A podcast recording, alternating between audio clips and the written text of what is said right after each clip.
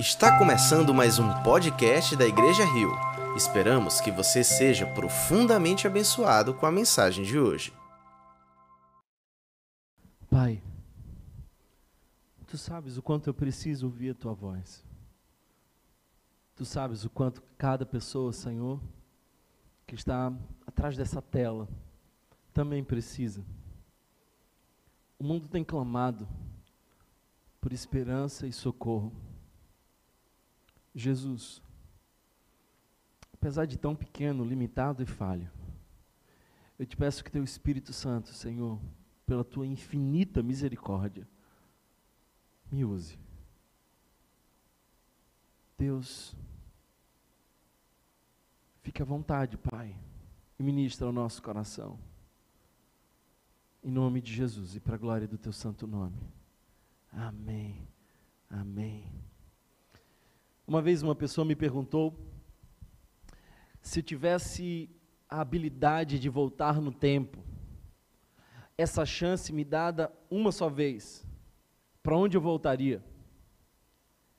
Eu tenho reconsiderado a minha resposta e eu acho que eu voltaria para a cena que eu vou ler já já.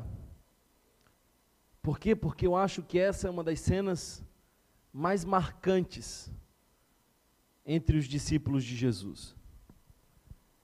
Eu acho que é um, esse é um dos discursos mais brilhantes, porque é Jesus falando sobre Jesus, desde Moisés até os profetas. E, particularmente, esse é um texto que eu chamo de refúgio. Quando a minha alma se entristece, e sim, ela também se entristece. Quando me bate a angústia, e ela também me visita, eu recorro muitas vezes a esse texto. E eu gostaria de trazer para vocês aquilo que o Espírito Santo tem ministrado ao meu coração. Eu gostaria de lhe fazer voltar a essa cena, pensar os detalhes dessa cena, e quem sabe no final dessa reflexão você seja tomado de esperança, como os discípulos que ouviram Jesus também foram. Por isso eu quero convidar vocês a lermos juntos a passagem que se encontra no Evangelho que escreveu Lucas, capítulo de número 24. Nós leremos do verso 13 em diante. Então quero convidar você a abrir a sua Bíblia, onde você está, aí em casa, se você está acompanhado de familiares, abre ou liga a sua Bíblia. Em Lucas, nós vamos ler o capítulo de número 24, verso 13 em diante. Eu queria convidar você a meditar nesse texto junto comigo. E hoje eu quero fazer um pouco diferente do que eu costumo fazer. Eu quero ir verso por verso, pensando aquilo que esse texto tem para nós. Talvez o tempo não nos permita ir muito além, mas quem sabe uma palavra possa aquecer o seu coração. Por isso, verso 13 diz assim: Naquele mesmo dia, dois deles estavam indo para um povoado chamado Emaús, a 11 quilômetros de Jerusalém. No caminho, conversavam a respeito de tudo o que havia acontecido. Deixa eu, deixa eu colocar você dentro desse contexto. O texto diz naquele dia e tudo que tinha acontecido. O que que tinha acontecido e o que que esses discípulos conversavam sobre? Bem, queridos irmãos, um dia esses discípulos saíram de casa com um sonho. Eles ficaram encantados por um discurso. Eles foram tomados pelo Espírito. Eles foram convencidos de que a vida deles poderia mudar radicalmente. Eles foram cheios de esperança. Cada palavra cativou o seu coração, de modo que eles saíram de Emaús e foram para Jerusalém, seguiram Jesus. Eles seguiam Jesus e viram grandes milagres, viram prodígios, maravilhas, viram Jesus pregando. Eles estavam de fato com uma grande expectativa sobre Jesus, mas na verdade, a expectativa que eles tinham não era exatamente a que Jesus veio cumprir. O fato é que as notícias, as que eles comentavam nesse tempo, eram as notícias da sexta-feira. Sim, Jesus tinha sido crucificado e provavelmente eles tinham visto essa cena. Eles estavam desanimados. As notícias tinham convencido eles de que o sonho tinha ido por água abaixo, que os seus projetos, que os seus planos, que a intenção do seu coração já não era mais sustentável. Eles viram naquela cruz o fim do seu ministério, o fim da sua esperança. Eles acharam que aquele túmulo tinha sepultado tudo aquilo que um dia eles sonhavam. Sabe, nós temos visto dias difíceis. E cada vez que nós prestamos atenção nas notícias, mais o nosso coração se desanima.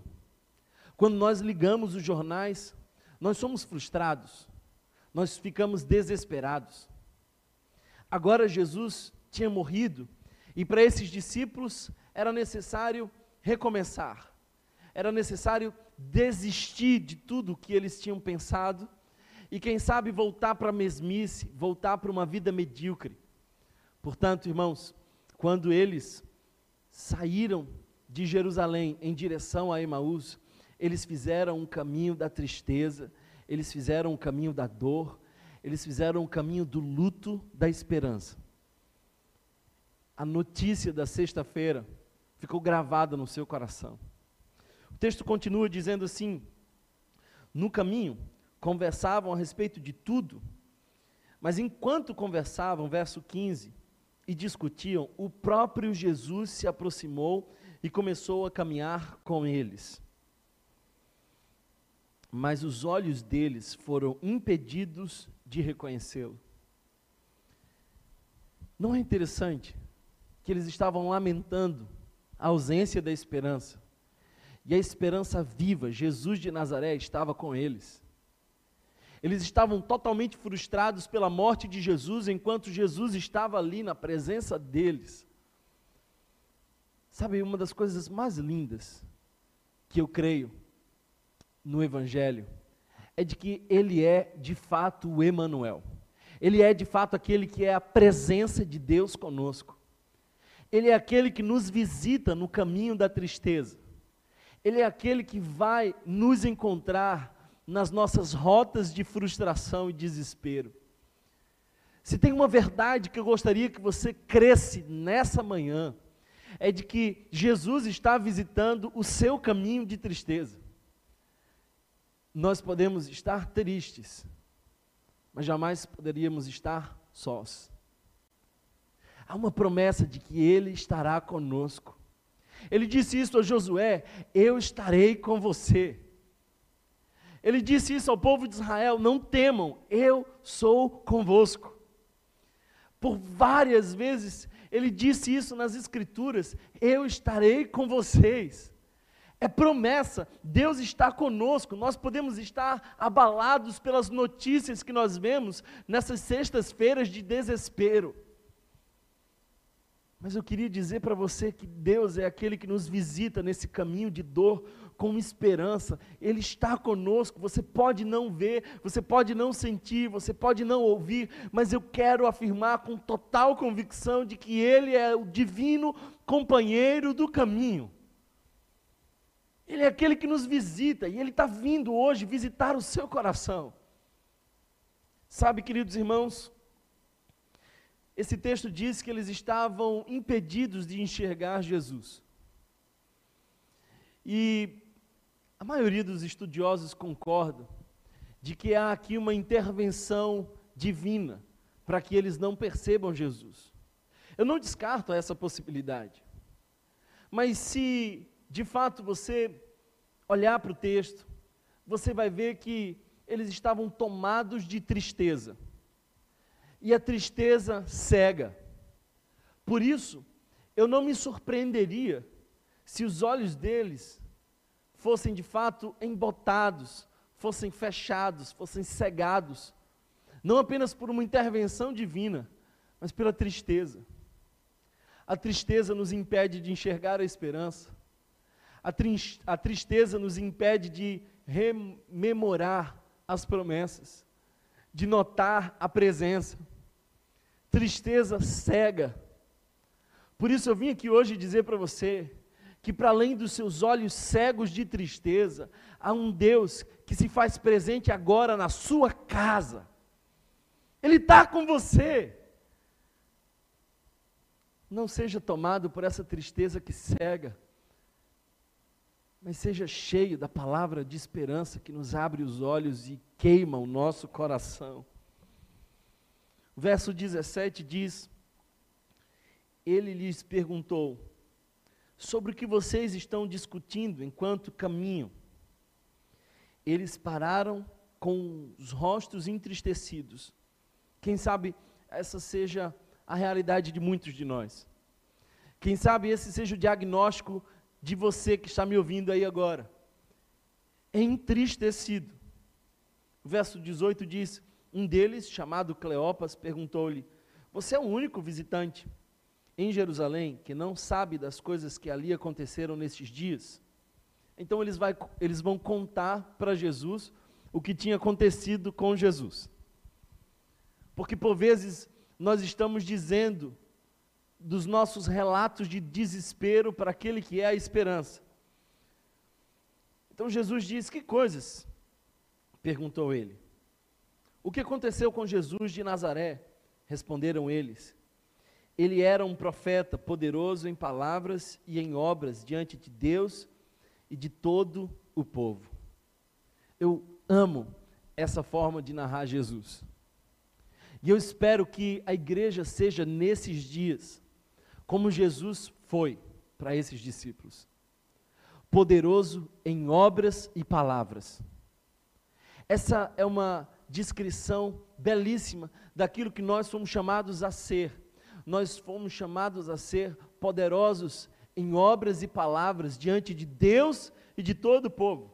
Às vezes é fácil ser diante do povo, mas aos olhos de Deus nós somos reprovados. Que o corpo de Cristo aqui na terra, que é a sua igreja, possa de fato ser poderosa em obras e palavras. Que possa ser aprovada não apenas diante dos olhos dos homens, mas também diante dos olhos de Deus. O verso 20 diz: Os chefes dos sacerdotes e as nossas autoridades o entregaram para ser condenado à morte e o crucificaram. E nós esperávamos que era ele quem ia trazer a redenção a Israel. E hoje é o terceiro dia desde que tudo isso aconteceu. Olha só, a nossa tristeza acompanha a proporção da nossa expectativa. Pessoas que têm grandes expectativas e expectativas na direção errada, expectativas distorcidas, elas são muitas vezes acometidas de uma profunda tristeza. Os discípulos andaram com Jesus, mas eles não tinham uma expectativa coerente sobre Jesus. Jesus veio para morrer, Jesus veio para nos salvar. Jesus não veio apenas para redimir o povo de Israel. Jesus veio redimir a história. Jesus é o ápice de toda a narrativa da história. Mas eles não concebiam que esse Jesus poderia ser morto e crucificado. Eles parece que não conseguiram discernir que no discurso de Jesus não era apenas o triunfo, mas o sofrimento para chegar ao triunfo.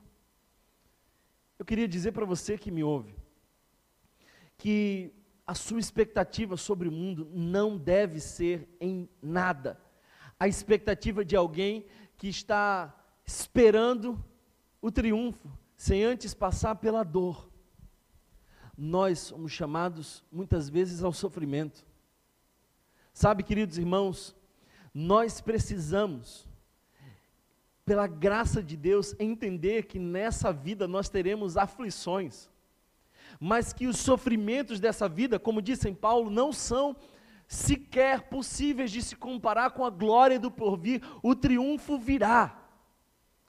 Mas antes do triunfo, nós vamos passar por sofrimentos. Quem sabe você está abatido aí em casa, porque você jamais imaginou que um, algo desse tipo pudesse acontecer. Mas Jesus já nos disse: que nós iríamos passar por dores e sofrimentos. Quem sabe você está preocupado com aquilo que há de vir no futuro. Eu vim aqui te dizer que Ele é aquele que cuida de nós e que já nos alertou. A nossa expectativa não deve ser o triunfo sem antes passar pela dor. O texto continua e diz o seguinte: Algumas das mulheres entre nós nos deram um susto hoje. Verso 22. foram de manhã bem cedo ao sepulcro e não acharam o corpo dele. Voltaram e nos contaram ter visto uma visão de anjos que disseram que ele está vivo. Alguns de nossos companheiros foram ao sepulcro e encontraram tudo exatamente como as mulheres tinham dito, mas não o viram. Não ignore os sinais de esperança. Não ignore os recados de Deus de que vai ficar tudo bem. Não ignore as manchetes de domingo que dizem: Deus é por nós, e se Ele é por nós, quem será contra nós? Não ignore os sinais que estão vindo ao seu coração, dizendo que Ele ressuscitou. Essa é a palavra que nos convida a não nos desesperarmos. Essa é a palavra que nos convida a crermos. Não ignore essa palavra, não ignore o dia de hoje, não ignore o fato de que hoje Deus veio ao seu encontro para te dizer que Ele é o Senhor da história. O verso que segue diz assim: Ele lhes disse, 25: Como vocês custam a entender e como demoram a crer em tudo o que os profetas falaram. O nosso problema é demorar a crer. Esse é o nosso problema. Não devia o Cristo sofrer estas coisas. O sofrimento fazia parte do projeto de Jesus de redenção da história. E o sofrimento faz parte da trajetória da igreja de Cristo na história. Não devia o Cristo sofrer estas coisas para entrar na sua glória? E começando por Moisés e todos os profetas, explicou-lhes o que constava a respeito dele em todas as Escrituras. Olha só que coisa linda. Jesus começa a pregar sobre todas as evidências, sobre todas as referências, sobre tudo que constava sobre ele mesmo nas Escrituras. Sabe o que isso quer dizer? É que essas escrituras nos mostram Jesus. De Gênesis a Apocalipse, o centro das escrituras é Jesus. Essa narrativa sem Jesus não faz nenhum sentido. Esse livro, sem considerarmos a pessoa de Cristo, é perigoso, é danoso, mas esse livro, considerando a pessoa de Cristo, é paz e vida para nós. O que Jesus está mostrando aqui é de que ele é o centro das narrativas. Não é sobre Adão, Moisés, não é sobre Abraão, não é sobre Davi, é sobre Cristo Jesus. Nós não podemos olhar para esse texto e fazermos aplicações morais como se nós pudéssemos nos aperfeiçoar moralmente a partir de referências bíblicas. Esse não é o objetivo das Escrituras, o objetivo das Escrituras é dizer sobre Jesus. Quando nós olhamos a cena de Adão, nós vemos que Jesus é o segundo Adão que lá no Getsemane não escolheu a sua própria vontade, mas a vontade de Cristo. Quando nós olhamos para Abraão, nós vemos que Abraão viveu pela fé e ele saiu da sua terra em direção a uma terra nova que o Senhor mostrou para iniciar um novo povo, e é exatamente isso que Jesus faz: ele sai da sua terra, ele sai da sua morada e, e vai peregrinando para criar uma nova humanidade. Quando Isaac é posto ali para o sacrifício, o que não acontece porque os céus param Isaac sobe e desce a montanha, porque Jesus subiu e não desceu aquela montanha. Jesus era o sacrifício, Jesus era o verdadeiro e maior Isaac. Tudo aponta para Jesus. Jesus é o rei Davi que não falhou, mas que permaneceu fiel, que não se corrompeu no seu coração. Jesus é maior e melhor do que Moisés, porque Jesus é aquele que verdadeiramente liderou o povo e entrará com o povo na terra prometida. É sobre Jesus. Jesus é o centro dessa narrativa. E deixa eu dizer para você que tem vivido dias de desespero, de medo, de angústia. Eu já li o final desse livro. E o final desse livro diz que a redenção se completará e que Jesus está no governo de todas as coisas, porque Ele é o centro, Ele tem todo o poder, de Gênesis a Apocalipse, Ele sempre esteve e sempre estará no controle, portanto não tenha medo, Deus está para além de toda a pandemia, de todo vírus, de toda crise, de toda a história, os céus e terra obedecem às palavras de Deus. Esse livro me diz que vai tudo terminar bem. E vai terminar bem, porque Jesus continua no seu trono e ele há de buscar os seus escolhidos e na nova Jerusalém redimir todas as coisas. Lá não vai ter mais vírus, nem dor, nem privações. Por isso Jesus explica a narrativa. Por isso Jesus começa a dizer como nós temos que ver esse livro. O texto continua e diz o seguinte, verso 28. Ao se aproximarem de um povoado para o qual estavam indo, Jesus fez como que ia mais adiante.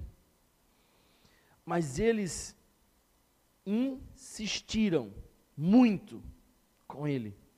Fique conosco, pois a noite já vem, o dia já está quase findando. Então ele entrou para ficar com eles. O que, que eu e você temos que fazer nessa crise? O que, que eu e você precisamos fazer no meio desse caos? Estar com Jesus. É tudo isso que nós precisamos. E é a única coisa que nós precisamos: estar com Jesus. Ficar com Jesus. É dizer, Deus, seja mais uma vez bem-vindo entre nós. É dizer, Emanuel, continua conosco, fica conosco, fica conosco. Nós precisamos da presença do Senhor. O verso 29 diz isso. Mas eles insistiram muito com eles. Fique conosco. É isso que nós precisamos fazer. Fique conosco. O verso 30 diz: Quando estava à mesa com eles, tomou o pão, deu graças, partiu deu a eles. Então os olhos deles foram abertos e o reconheceram. E ele desapareceu da vista deles. Perguntaram-se um ao outro: Não estava queimando o nosso coração enquanto ele nos falava no caminho e nos expunha as Escrituras? Levantaram-se e voltaram imediatamente para Jerusalém. Ali encontraram os onze e os que estavam com ele reunidos que diziam: É verdade, o Senhor ressuscitou e apareceu a Simão. Então os dois contaram o que tinha acontecido no caminho e como Jesus fora reconhecido por eles quando partia o pão. Quando eu olho para essa história, eu olho para a minha e para a sua história, porque nós temos sido tomados de medo, de tristeza, de angústia, porque nós estamos olhando para sexta-feira das notícias ruins. Nós somos tomados pelo, pela calamidade que nos aconteceu na sexta-feira, embora já seja domingo, embora Deus já nos tenha dado os sinais de esperança que nós insistimos em ignorar, embora o divino companheiro do caminho nos visite. Eu queria convidar você a tirar os olhos das notícias que desanimam o seu coração e colocar os olhos na promessa que anima o seu coração. Talvez o segundo desafio que eu gostaria de fazer para você é de que nós não estamos sozinhos. Nós talvez estejamos tristes, mas não sós. Ele nos deu a promessa de que estará conosco. Ele está conosco. Ele é aquele que nos visita no caminho da dor. E eu queria que nesse momento, onde quer que você esteja, você sinta a visita do Deus poderoso, do Emanuel, daquele que é o companheiro dos nossos caminhos de dor e tristeza. Ele está visitando você aí onde você está agora, na sua casa. Ele é aquele que te visita.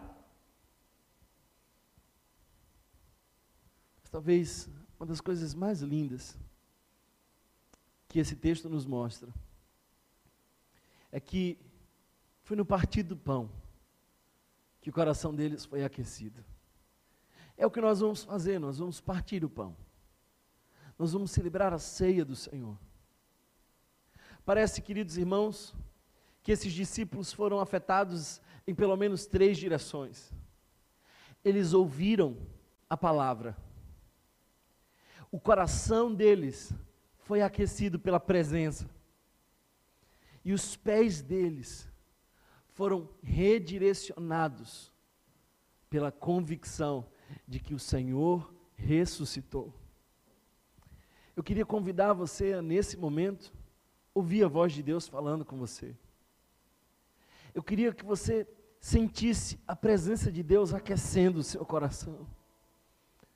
Mas eu também quero convidar você a mudar a sua postura, a não mais assumir o medo como um estilo de vida. Nós não tememos a morte, nós cremos que Ele é aquele que nos sustenta, que nos conforta, é aquele que nos guarda. Ele é aquele que nos deu a promessa de que voltará para nos buscar. Por isso, irmãos, é tempo de mudar a nossa rota. O nosso lugar não é em Emaús da desistência. O nosso lugar não é em Emaús, onde nós retomamos a postura antiga antes de Jesus. O nosso lugar é em Jerusalém. O nosso lugar é no centro da vontade de Deus. O nosso lugar é onde Ele disse que é o nosso lugar. O nosso lugar é em confiança e paz. O nosso lugar é em alegria. O nosso lugar é partilhando Jesus. O nosso lugar é crendo que Ele cuida de nós. Ele está no governo de todas as coisas. É no partir do pão. Cena essa que os discípulos viram repetidas inúmeras vezes. É no partir do pão. É no partir do pão que os olhos deles são abertos, que eles percebem que o coração queima, que eles ajustam a sua caminhada. É tempo de nos arrepender, é tempo de olhar para a palavra de Deus como a narrativa da redenção de toda a história em Cristo Jesus. Porque Ele reconciliou consigo o mundo inteiro nós não fomos abandonados. Escuta uma coisa, vai passar. Vai passar. Esse vírus, essa pandemia, essa crise econômica, esses conflitos políticos, tudo isso vai passar. Mas a promessa de Deus não passará. Céus e terra passarão, mas a sua palavra não há de passar. Nenhum só tio, nenhum só sinal, nenhuma só letra, nenhuma só palavra vai passar. Por isso se apega naquilo que é firme e não naquilo que é passageiro. Confia na promessa daquele Deus que te visita agora na tua casa, que não te abandona. Creia. Tira os olhos do desespero da sexta-feira, porque é domingo de esperança. Jesus ressuscitou. E Ele vem ao nosso encontro. No partir do pão. É naquilo que nos alimenta de esperança. Eu queria que você se juntasse à sua família nesse momento. E não fosse tomado pela angústia, pelo medo, pelo desespero, mas decidisse crer naquele que é o centro da história. Moisés aponta para Jesus, todos os profetas apontam para Jesus, esse livro aponta para Jesus, e a igreja não pode tirar os olhos de Jesus. Você não foi chamado a viver a se comportar e a sentir aquilo que você viu nos jornais da sexta-feira. Você está lendo o jornal desatualizado, porque o novo já diz: é domingo de esperança, Jesus ressuscitou. Ele é o divino companheiro do caminho, é aquele que nos visita com graça, é aquele que parte o pão conosco. nós vamos cantar ao Senhor. E aliás, essa canção é Deus dizendo: Eu sou com você, não há o que temer. Eu te ajudo, eu te fortaleço. Eu queria que essa canção de fato fosse a voz de Deus, fazendo queimar o seu coração, fazendo reajustar os teus pés, a tua rota, abrindo os teus olhos, para que você possa entender que Ele ainda é o Senhor da história e que no final da história estaremos com Ele e todas as coisas serão restauradas para a glória do Senhor. Escuta essa canção e deixa Deus ministrar o seu coração.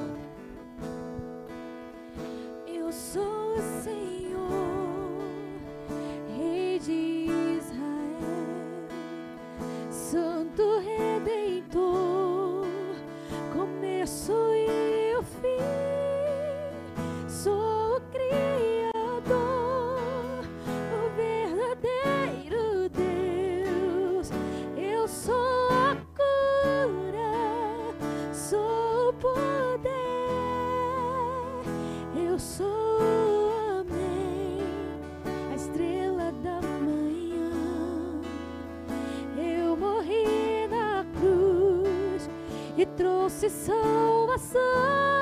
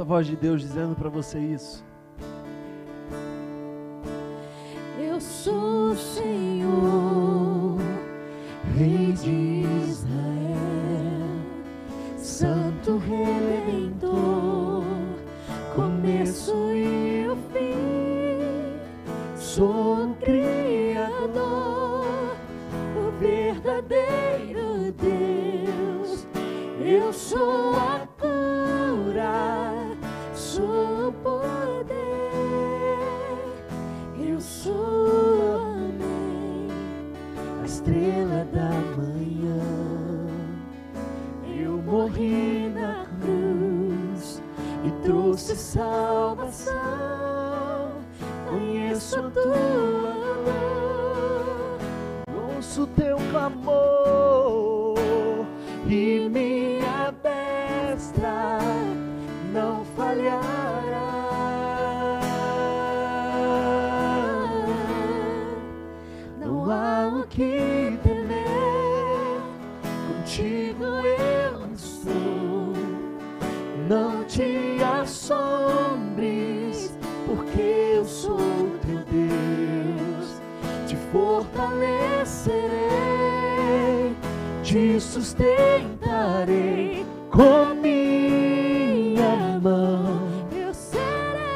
Escuta Deus dizendo isso para você, não há não há o que temer.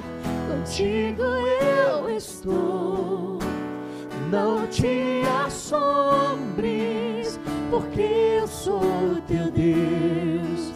Te fortalecerei, te sustentarei com minha mão. Eu serei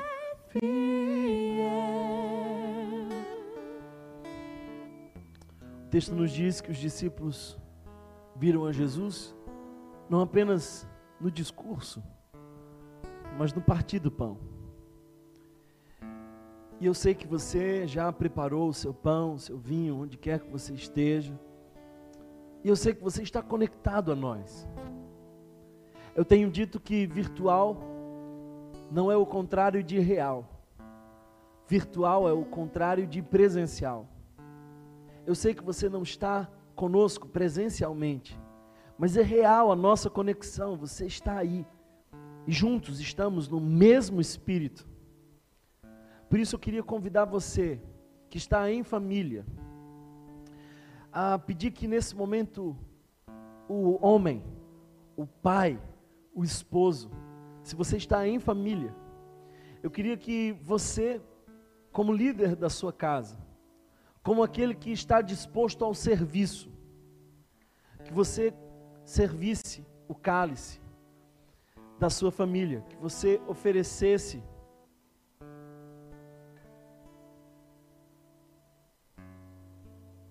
oferece aquelas pessoas que estão à sua volta como líder, como sacerdote de sua casa.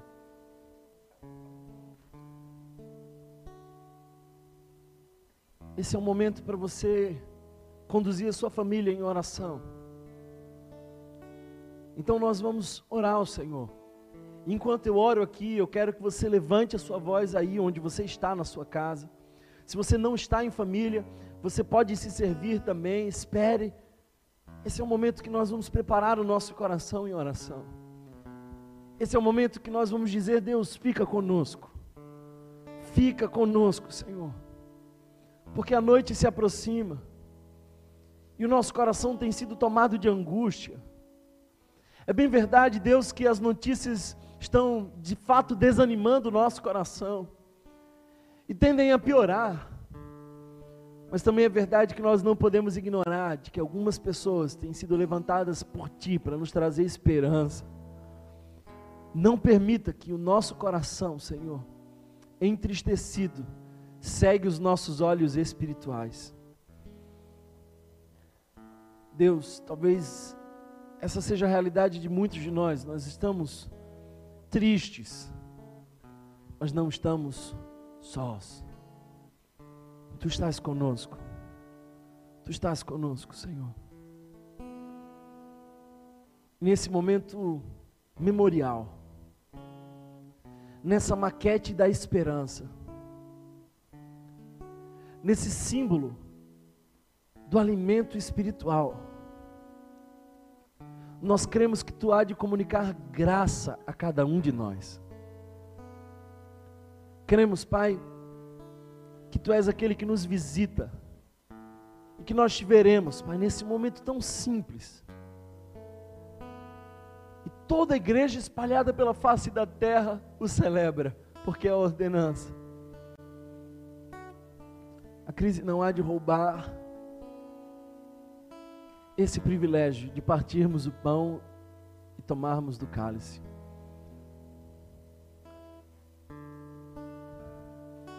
Porque da mesma forma que recebi, eu também vos entreguei, disse Paulo. Que o Senhor Jesus, na noite em que foi traído, ele tomou o pão. E tendo dado graças, o partiu e disse: Este é o meu corpo que é dado por vós. Nós cremos, Senhor.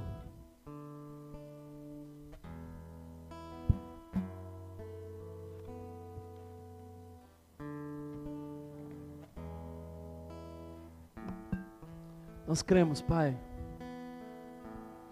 que esse pão agora representa o teu corpo, dado por nós, provisão sublime, provisão de esperança e paz. Nós oramos, Senhor, para que ao comer desse pão, a nossa alma se alimente de esperança, porque tu és a esperança das nações, tu és a cura das nações. Aos que estão em família, Senhor, que sejam visitados, aos que estão em casa nesse momento, isolados, sejam visitados pelo Deus que não nos abandona. Nós somos o povo que anda acompanhado do seu Deus. Por isso, Senhor, desfrutamos agora da tua presença mística. Nos visita para a glória do teu nome. Para a glória do teu nome.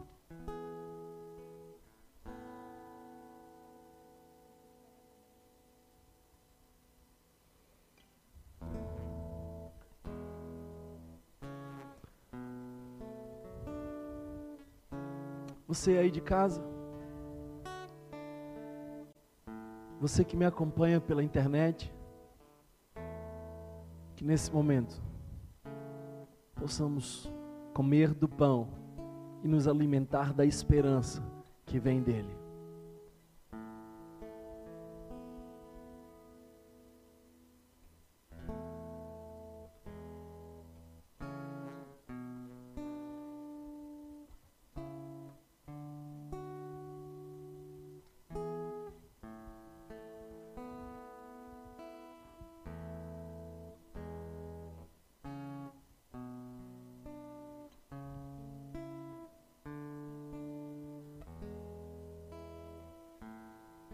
Será que você pode aí em casa glorificar ao Senhor? Eu queria desafiar você a nesse momento abrir a sua boca, glorificar ao Senhor, trazer a Ele palavras de adoração.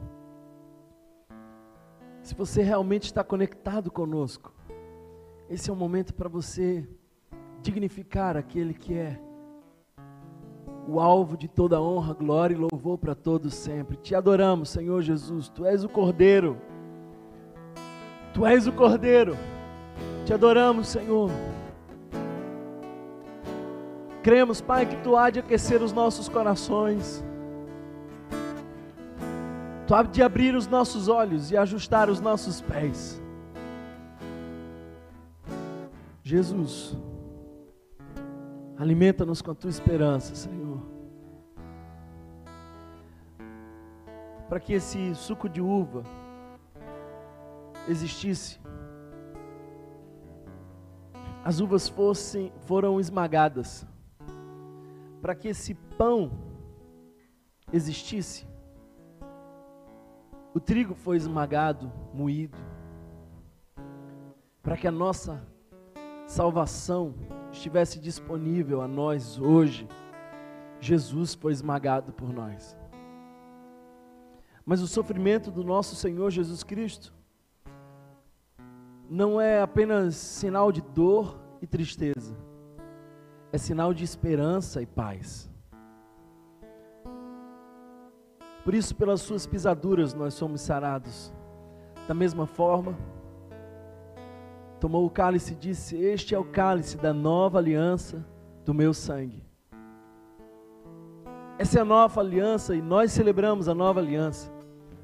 Nós não estamos na crise, nós estamos em Cristo. Ele é a nossa esperança.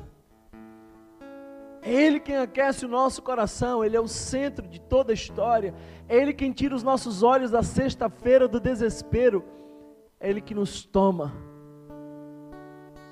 e nos põe na direção da paz que excede todo entendimento.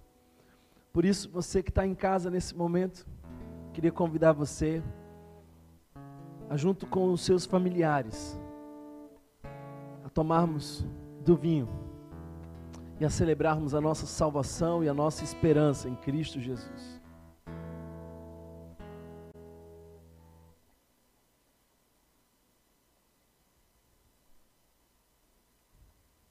Nós vamos cantar uma canção que diz: Digno é o Cordeiro. E eu queria que nesse momento você adorasse o Senhor. Ele é digno. Ele é digno de toda honra, glória e louvor para todos sempre. Ao Senhor toda honra e louvor. Te adoramos, Jesus. Tu és o Alfa, o Ômega, o princípio e o fim. Tu és a brilhante estrela da manhã. Tu és o Cordeiro de Deus que tira o pecado do mundo. Tu és a raiz de Davi, és o leão de Judá. Tu és aquele que estiveste morto, mas ressuscitou e venceu a morte, comprou para nós a salvação pelo teu sangue. Te adoramos, Senhor. Te adoramos, Jesus. Santo, Santo Ele é. Um novo cântico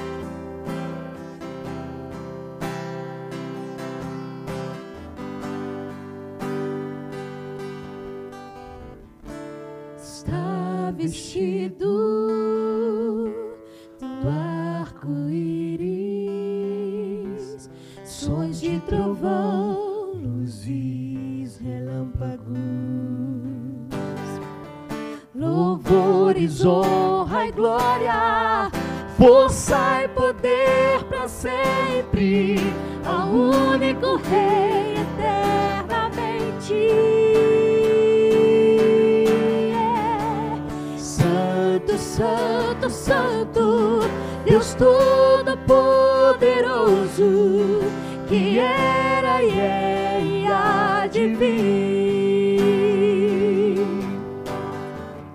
Com a criação eu canto louvores ao Rei dos Reis. És tudo para mim e eu te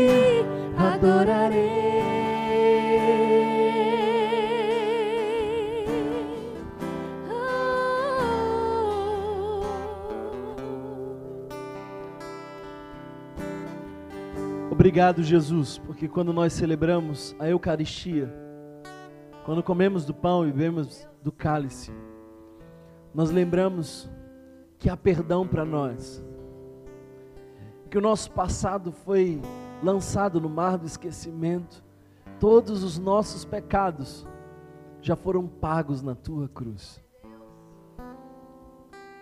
Quando nós comemos desse pão e bebemos desse cálice, nós lembramos que nós somos o povo que anda acompanhado do nosso Deus. Mesmo que a gente não te perceba, mesmo que não venhamos a notar, tu estás conosco e tens aquecido nosso coração. Quando nós comemos esse pão e bebemos desse cálice, nós lembramos, lembramos que tu voltará, que a esperança, que a promessa já nos foi dada. Vou preparar lugar e voltarei. Nós somos alimentados hoje, Senhor, não o nosso estômago, mas a nossa alma, porque Tu és o pão vivo que desceu do céu. Tu és o pão vivo que desceu do céu. Visita cada família, Senhor, cada família que está nos acompanhando agora, cada pessoa, Senhor, que seja ministrada pela Tua palavra de esperança. Em nome de Jesus e para a glória do Teu santo nome. Que o amor de Deus, nosso eterno e bondoso Pai, que a graça revelada em Cristo Jesus, que se entregou por nós na cruz do Calvário, que a comunhão e as consolações do Divino Espírito Santo estejam conosco hoje e para todo sempre. E você aí de casa diz amém. Será que você pode abraçar a pessoa que está do seu lado? Se você está em casa com seu familiar, você pode. Se ele está em quarentena com você, esse é um bom momento para você dar um abraço nele. Receba o abraço do Senhor Jesus. Se você foi abençoado por essa mensagem, compartilhe com alguém, para que de pessoa em pessoa alcancemos a cidade inteira.